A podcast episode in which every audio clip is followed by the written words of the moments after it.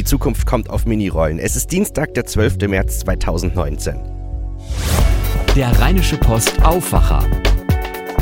Der Nachrichtenpodcast am Morgen. Howdy aus Austin, Texas. Einen wunderschönen guten Morgen zum Frühpodcast der Rheinischen Post auf der South by Southwest. Mein Name ist Daniel Fiene. Schön, dass ihr auch heute Morgen dabei seid. Und ich höre ja schon einen leichten Wehmut bei einigen deutschen Besuchern. Für viele ist heute der letzte Tag, andere fahren morgen. So einen Bettenwechsel können wir ab heute auf jeden Fall hier in Austin erleben. Die Nerds gehen, die Musiker kommen, der Interactive-Teil fadet langsam aus, aber es gibt immer noch so viel zu erzählen. Heute und morgen podcasten wir deswegen deswegen noch zusammen. Starten wir erstmal mit den Schlagzeilen. The Verge beschäftigt sich im Detail mit den elektrischen Scootern, die ja in diesem Jahr Austin fluten und der Autor beschreibt, wie er nach ein paar Jahren Pause mal wieder hier nach Austin gekommen ist und fast gestorben wäre, weil überfahren, ihr wisst schon. Zwei Dinge fand ich in dem Text interessant. 17.500 E-Scooter sind von den verschiedenen Anbietern hier in Austin lizenziert worden und das Zauberwort hier heißt Mikromobilität. Es geht auch darum, dass die neue Mobilität in Städten chaotisch werden könnte, wie man es hier gerade erleben würde. Wobei ich muss sagen, ganz so chaotisch erlebe ich das ehrlich gesagt nicht. Aber ähm, darum dreht sich auch gleich nochmal unser Tagesrückblick. Ole Reismann erklärt bei Spiegel Online den Silicon Dream für beendet.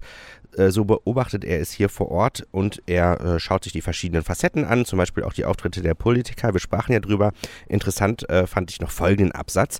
Immer wieder geraten dabei gerade die großen Plattformen in den Fokus, die nicht nur Geschäftsmodelle disrupten, sondern mehr oder weniger fahrlässig das Leben von Menschen. Dazu zählt der Bewohner eines alten Hauses, der über Instagram zum Tourismusmagnet wurde, oder die Komikerin Kathy Griffin, die nach einer Kunstaktion mit abgeschnittenen Trump-Kopf zur Zielscheibe von Rechtsradikalen auf Twitter wurde. Der Text endet mit wenn sich auf der South by Southwest eins zeigt, dann dies, es wird nicht reichen, nur das Internet zu reparieren und ein paar neue Regeln aufzustellen. Am Wochenende war ja Digitalisierungsstaatsministerin Dorothee Bär auf der South by Southwest. Horizont.net hat ein Videointerview mit ihr veröffentlicht und darin verrät sie, warum sie hier nach Austin gekommen ist. Ja, also erstens mal finde ich es grundsätzlich wichtig, da weltweit auf den führenden Tech- oder Digital-Festivals zu sein, um auch die neuesten Trends zu sehen. Auf der einen Seite, auf der anderen Seite aber auch unsere deutschen Unternehmen zu unterstützen, die hier vor Ort sind, weil ich schon in den letzten Jahren die Erfahrung gemacht habe, dass sehr genau in bestimmten Ländern auch darauf geachtet wird, ob unsere Unternehmen auch die Unterstützung ihrer heimischen Politik haben. Und da hilft es dann natürlich immer, wenn auch aus der Regierung jemand da ist und das Ganze begleitet. Also zum einen natürlich, ähm, und das ist eigentlich egal, wo man ist, außerhalb von Deutschland eine ganz große Begeisterung. Also alle sind irgendwie sehr positiv gegenüber der Digitalisierung eingestellt und sehen halt tatsächlich mehr die Lust und weniger die Last, wie es bei uns manchmal der Fall ist. Und dann interessieren mich persönlich immer am meisten Trends, alles, was mit Mobilität zu tun hat, was sicherlich auch an meiner Vorgeschichte im Verkehrsministerium liegt. Aber ähm, noch mehr interessiert mich der ganze medizinische Bereich. Was ist da möglich in der Medizin, in der Pflege, im selbstbestimmten Leben, im Alter? Das ganze Interview findet ihr auf horizont.net. Kommen wir jetzt zum persönlichen Tagesrückblick. Heute Morgen hört ihr Eva Schulz. Sie ist Reporterin und Moderatorin des Formats Deutschland 3000 und mit ihr habe ich unter anderem auch über die neue Mikromobilität gesprochen. Eva Schulz, du hast dir verschiedenste Sessions angeschaut, die dich persönlich interessieren, die dir Spaß machen. Unter anderem ging es bei einem Thema auch um das selbstfahrende Autos möchtest du dir ein selbstfahrendes Auto äh, zu, zulegen oder was äh, war der Plan dahinter? Nee, das ist auch genau das, was nicht passieren darf, habe ich gelernt in dieser Session. Das war eine Session mit Malcolm Gladwell, äh, dem Autor und Journalisten, der gerade einen Film über das Thema äh, produziert hat und mit dem, oh, ich habe den Namen vergessen, dem CEO von, äh, wie heißen sie?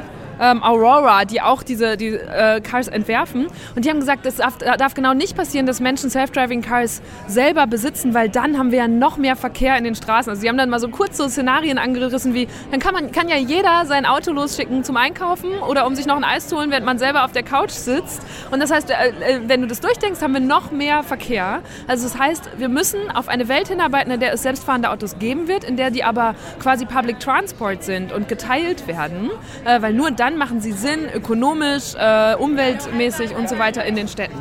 Und das war so eine der wichtigsten Erkenntnisse, die ich daraus gezogen habe. Deswegen, wenn du mich fragst, nein, ich will auf keinen Fall eins besitzen.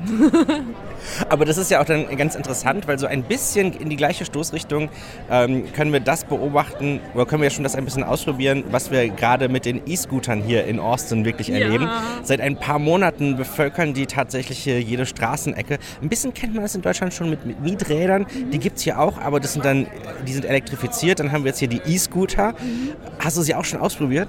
Ja, natürlich, weil ich habe ja mal Städte studiert und Stadtentwicklung und interessiere mich total für Public Transport und äh, die Zukunft davon und was man da so für neue Lösungen findet. Und ich finde aber, wenn du nach Austin kommst, hier gibt es ja gerade, was sind das, fünf, sechs, sieben verschiedene Anbieter, äh, wo überall diese, diese, das sind ja wie so, da, früher kannte man diese Kickboards. Als ich Teenie war, hatte ich so ein Kickboard äh, oder so einen Roller und jetzt eben elektrifiziert und die stehen wirklich an jeder Ecke in allen möglichen Farben wegen der vielen Anbieter. Und ich finde, es hat manchmal was von so einem äh, äh, dystopischen Humans of Late Capitalism Movie, wenn die Leute hier nachts noch kurz auf ihren Rollern äh, durch die Stadt brausen. Aber gleichzeitig ist es natürlich enorm praktisch. Ich kann einfach mit einer App schnell das Ding äh, freischalten und hier kostet es ja 15 Cent die Minute und ich kann durch die Innenstadt brausen und bin super schnell an den Orten, wo ich sonst immer so eine Viertel oder halbe Stunde zu Fuß brauchen würde. Die, die, die Rikscha-Fahrer, die finden es natürlich nicht so lustig. Die haben in diesem Jahr noch weniger zu tun, wie sie so sagen. Ähm, es gibt äh, einige ähm, Bürgermeister, die hier aufgetreten mhm. sind, die auch genau das diskutiert haben, die eher sehr skeptisch sind, auch gerade was so ein bisschen, sage ich mal, die äh, optische Verschmutzung äh, des, des Straßenverkehrs machen. Macht es denn aus deiner Sicht für äh, die Mobilität, Mobilitätsoption in einer Stadt am Ende Sinn oder äh, es kommt aus der Verein darauf an, wie die dann tatsächlich konzeptionell umgesetzt werden? Ich glaube, es macht total Sinn, aber wie wir das hier gerade sehen, äh, ist es tatsächlich noch nicht so optimal umgesetzt. Ich glaube, in Europa wäre es viel wahrscheinlicher, dass man das in Form von so Public-Private Partnerships einführt, dass also zum Beispiel, ähm, dass die eine, eine Kommune mit einem Unternehmen oder einem, einem Werbeträger oder was auch immer partnert, ähm, die dann die, quasi das erstmal das Monopol auf diese Rolle haben, damit du nicht, wie wir das ja, ich habe das zu Hause in Berlin, wo ja zu zwei, drei asiatische Unternehmen ähm, äh, so mit in diesen Bikesharing-Markt gegangen sind und dann pleite gegangen sind, auf einmal fliegen überall diese Räder rum und wurden gar nicht mehr eingesammelt. Ähm, und das darf der Stadt natürlich nicht passieren. Deswegen muss sie da zumindest teilweise Verantwortung mittragen. Und man könnte dann auch überlegen, ob man äh, explizit Raum schafft, also in Form von Parkplätzen für diese Roller anstatt für Autos, äh, um Menschen so mobiler zu machen und ihnen noch eine Option zu bieten für mich ist die South by auch immer eine tolle Möglichkeit, um mal Persön Persönlichkeiten echt zu sehen, äh, mit denen man sich mal mehr oder weniger beschäftigt. Auf jeden Fall kriegt man immer noch so in der Realität einen ganz anderen Eindruck. Mhm. Ähm, hast du da auch so ein Beispiel von einer Person, äh, die du auf einmal hier ganz anders erlebt hast? Ja, also ich habe tatsächlich so einen Tag damit verbracht, so ein paar Leute zu stalken, die für mich, äh, die mich in meiner Arbeit inspiriert haben. Da war Malcolm Gladwell eben einer oder auch so Trevor Noah zum Beispiel. Und gestern hatte ich Glück, weil äh, ich bei einer Veranstaltung war mit Hans-Ulrich Obrist, da ging es um Kunst. Und dann habe ich gesehen, dass ähm, direkt danach Jodie Forster sprechen würde. Und ich dachte, okay, dann bleibe ich mal hier sitzen.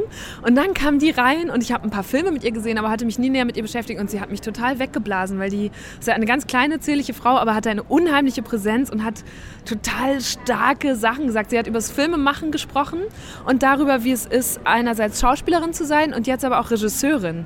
Und ähm, was mich sehr überrascht hat, weil sie war, äh, also seit sie drei ist, ist sie Schauspielerin, aber sie sagt, sie hasst es. Sie ist überhaupt nicht gerne Schauspielerin. Sie hat gesagt, sie ist auch eine komplett neurotische Person. Und was mir so im Kopf geblieben ist, sie war so, I'm a person who thinks first and feels then.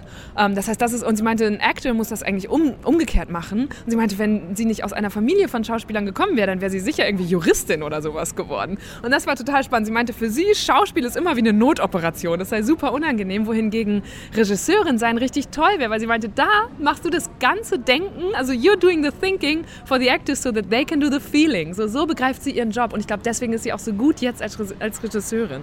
So, das fand ich richtig toll. Ich bin auch ganz neugierig, was vorher bei der Kunstsession war, weil da würde ich sagen so, ah ja, ganz normal Thema Kunst hier bei der South by, äh, wie passt das denn zusammen? Naja, Hans-Ulrich Obrist ist ja eh, glaube ich, ein sehr, der ist bekannt als ein sehr breit denkender, äh, sehr, jemand, der sehr schnell auf, auf neue Entwicklungen eingeht als, als Kurator und der ist, ich glaube, wie nennt er das, der Serpentine Gallery in London ist der Artistic Director, sowas, irgendwas mit Director. Ähm, und der hat hier Projekte vorgestellt, die die jetzt schon fördern, die zum Beispiel mit Algorithmen arbeiten oder irgendwie neue Technologien. Er hat auch ganz viel über Open Source gesprochen und darüber, dass er Open Source super findet in der Kunst, hat da Künstler vorgestellt, die also ihre Werke der Allgemeinheit zur Verfügung stellen, damit die damit weiter weitermachen können. Und der Typ ist, er sagt auch, ich bin Schweizer und die Schweizer haben mir gesagt, ich rede so schnell, dass ich lieber die, das Land verlassen soll. Und er hat dann so geballert, so, er hat so ganz viele verschiedene Werke vorgestellt und Projekte, die die in der Galerie haben. Und ich finde es gerade super. Deswegen bin ich da hingegangen, zwischendurch mal aus meiner Medienfilterblase rausgerissen zu werden und dann von so einem Menschen, der so sehr die Kunstwelt prägt und kennt, ähm, inspiriert zu werden. Weil das sind ja, am Ende lernst du da immer Sachen, die du auch wieder auf deine eigene Arbeit übertragen kannst. Und das war in dem Fall ganz sicher so. Was für eine äh, Stimmung nimmst du hier auf der South by wahr? Ich glaube, das ist deine erste South by, ja. glaub, Tag 3 oder Tag 4. Mhm. Ähm, und ähm, wenn du jetzt mal so, so einen Schritt Abstand zu den ganzen Veranstaltungen nimmst, äh, wie sich hier mit den, mit den Veränderungen in unserem Alltag beschäftigt wird, wie nimmst du das persönlich wahr? Oh, also ich bin ja sehr entspannt, weil ich bin eigentlich im Urlaub. Das heißt, ich lasse mich hier total überall einfach mitziehen. Ich habe Glück, weil viele Freunde da sind und dann kann ich immer mal gucken, was machen die denn gerade so und dann tingle ich da so mit. Und deswegen nehme ich hier eine sehr entspannte, fröhliche Stimmung wahr. Es wird ja auch sehr viel gefeiert und es ist sehr viel Kunst um einen rum, weil eben auch dieses Film- und Musikfestival parallel stattfindet. Und das finde ich total gut. Also es ist eine sehr optimistische und offene Stimmung äh, hinsichtlich all dieser, dieser ähm, Changes, die es da gibt. Und eigentlich jetzt, wo ich drüber nachdenke, auch auf den Panels, das wurde zum Teil kritisch, aber es gab ein, ein offeneres Nachdenken über Szenarien, auch zum Beispiel bei den äh, selbstfahrenden Autos. Ähm, da war so Malcolm Gladwell, der gesagt hat, das hier sind meine Top 3 Gefahren und die müssen wir im Kopf halten. Aber es war nicht dieses Schwarzmalerische, was man schon manchmal im europäischen Kontext hört und sieht. Ich glaube, ähm, dieser Ansatz, dass man ähm, einfach sich die Themen nach inspirierenden Themen aussucht, ist, glaube ich, sowieso der beste Weg, die South by zu erleben. Weil meistens, wenn man einfach nur seine drei standardberuflichen Themen nimmt, ähm, da, da, kommt man auch nicht so, so, so groß weiter. Dankeschön für deinen Eindruck. Danke dir. Übrigens noch ganz lustig, Instagram-Gründer Mike Krieger hat einen sehr lustigen Begriff gestern genannt. Eine französische Influencerin hatte ihm erzählt, sie sei keine Influencerin, sondern eine Influenceuse oder zu Deutsch Influenceuse merke ich mir.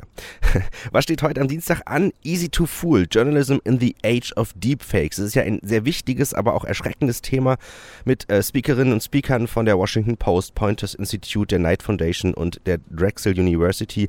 Es geht ja darum, wie Medien ihre Glaubwürdigkeit nicht äh, in einem sich schnell drehenden News-Zyklus verspielen, wenn sie auf gefakte Videos hereinfallen. Und das Ganze ist um 11 Uhr im JW Marriott im Salon E. Mein nächster Tipp ist um 14 Uhr The Second Golden Age of Audio Podcasting mit äh, Spotify, Gimlet Media, Cheddar und natürlich Podcastern.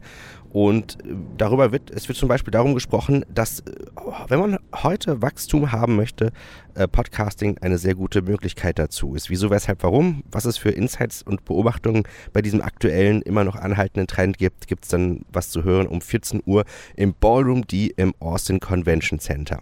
Jetzt habe ich noch zwei Tipps für 11 Uhr. Einmal, also da da kann man sich mal wieder fünf teilen. Digital Transformation, AI and an Innovation Mindset. Das ist ein Gespräch zwischen Sandy Carter von Amazon, die bei den, äh, für den Amazon Web Service zuständig ist, und Kathy Klotz-Guest. Sie ist Autorin und Gründerin von Keeping It Human. Äh, das äh, liest sich sehr interessant und ist um 11 Uhr im Salon H im Hilton Hotel. Noch was um 11 Uhr ist das Thema A Journey Find Balance and Spark Creativity in an Era of Distraction. Und das ist ein Vortrag von Brian Solis. Er schaut sich einmal an, wie Social Media tatsächlich Einfluss auf unser tägliches Leben haben, wie wir lernen, wie wir arbeiten, wie wir denken, wie wir kommunizieren und welche Konsequenzen eigentlich dieser technologische Einschlag hat. Ähm, also er schaut sich das auch von der kritischen Seite an. Ähm, Im Fairmont Manchester Raum, im Fairmont Hotel im Raum Manchester CD ab 11 Uhr Dort könnt ihr die Session dann erleben. So, an dieser Stelle möchte ich mich nochmal für eure äh, vielen Tweets und Facebook-Postings zum äh, Verbreiten und äh, Feedback geben des Podcasts bedanken. Das ist echt toll und auch äh, das, gestern wurde ich sogar sehr oft auch, auch nochmal persönlich angesprochen. Äh, freut mich sehr für das ganze Feedback. Schreibt einfach an daniel.fine.rheinische-post.de, wenn ihr auch noch äh, Inhalte für die letzte Ausgabe morgen habt. So, ich muss mal einmal jetzt einen Schritt zur Seite gehen. Ich gehe jetzt hier mal kurz rein, weil es fängt nämlich an zu regnen, passend zu der Wettervorhersage, die ich jetzt für euch habe. Und zwar starten wir mit leichtem Regen in den Tag. Später werden die Schauer weniger und bis zu 26 Grad gibt es also äh, mehr als äh, gestern, also wieder wärmer als gestern. Und am Nachmittag wechseln sich dann Sonne und Wolken ab. Und wenn ihr heute Abend länger unterwegs seid, dann könnten die Schauer auch zurückkehren. Das war der South by Aufwacher für heute, für diesen Dienstag. Ich hoffe, ihr habt einen schönen Tag hier noch in Austin. Wenn ihr schon zurückreist, habt noch eine gute Reise zurück. Ich melde mich dann morgen nochmal wieder. Mein Name ist Daniel Fiene. Habt einen guten Tag. Mehr bei uns im Netz www.rp-online.de